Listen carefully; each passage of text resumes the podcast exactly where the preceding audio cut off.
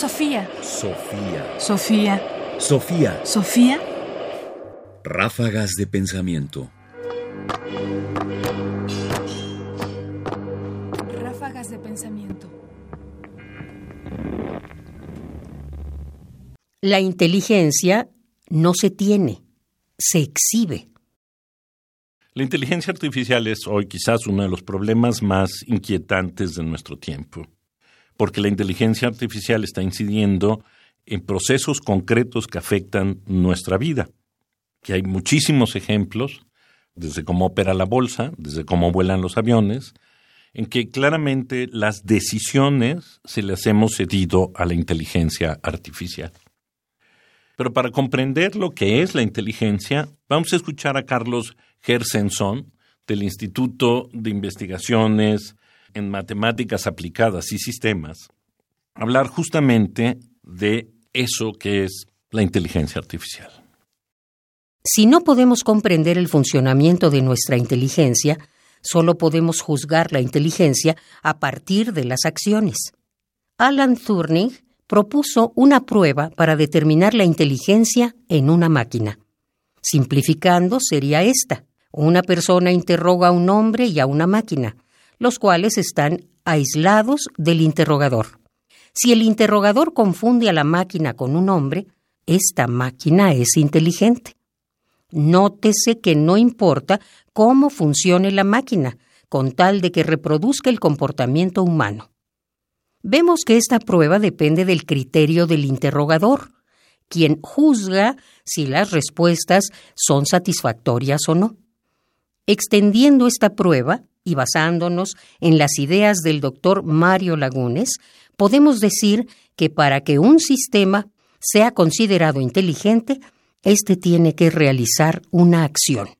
Después, una tercera persona juzga si la acción fue ejecutada de una forma inteligente o no. Como vemos, un sistema puede ser inteligente para algunos y para otros no. No importa. Lo que queremos dejar claro es que la inteligencia es percibible solo en el comportamiento de los sistemas. La inteligencia no se tiene, se exhibe. Carlos Gershenson, Fragmento de la conferencia Filosofía de la Mente e Inteligencia Artificial. Facultad de Filosofía y Letras, UNAM, 2001. Lo que acabamos de escuchar nos permite reflexionar en dos sentidos particularmente. Uno es cómo la inteligencia, que no está definida aquí, pero que se asume que entendemos lo que es, se atestigua en la acción. Es decir, uno no es inteligente, o los sistemas, si ustedes quieren, porque hay que marcar la diferencia entre los hombres y los sistemas, uno no es inteligente o el sistema no es inteligente a menos que tome decisiones, es decir, que emprenda algún tipo de acción. La otra es respecto a quién juzga la acción, porque en el ejemplo de Turing hay un tercero que juzga la acción, pero en el problema del hombre es que uno mismo juzga la propia acción, es decir, no siempre hay para nuestra inteligencia un tercero.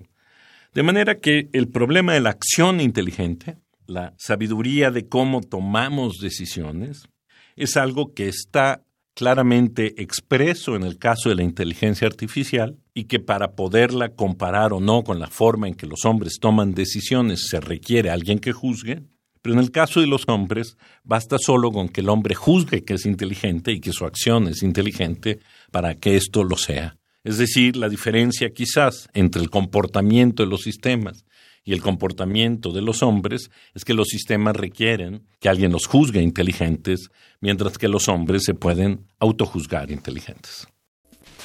Sofía. Sofía. Sofía. Sofía. Radio UNAM presentó Ráfagas de Pensamiento. Más información en la página ernestopriani.com. Busca el podcast en www.radiopodcast.unam.mx diagonal podcast. Comentarios: Ernesto Priani Saizó.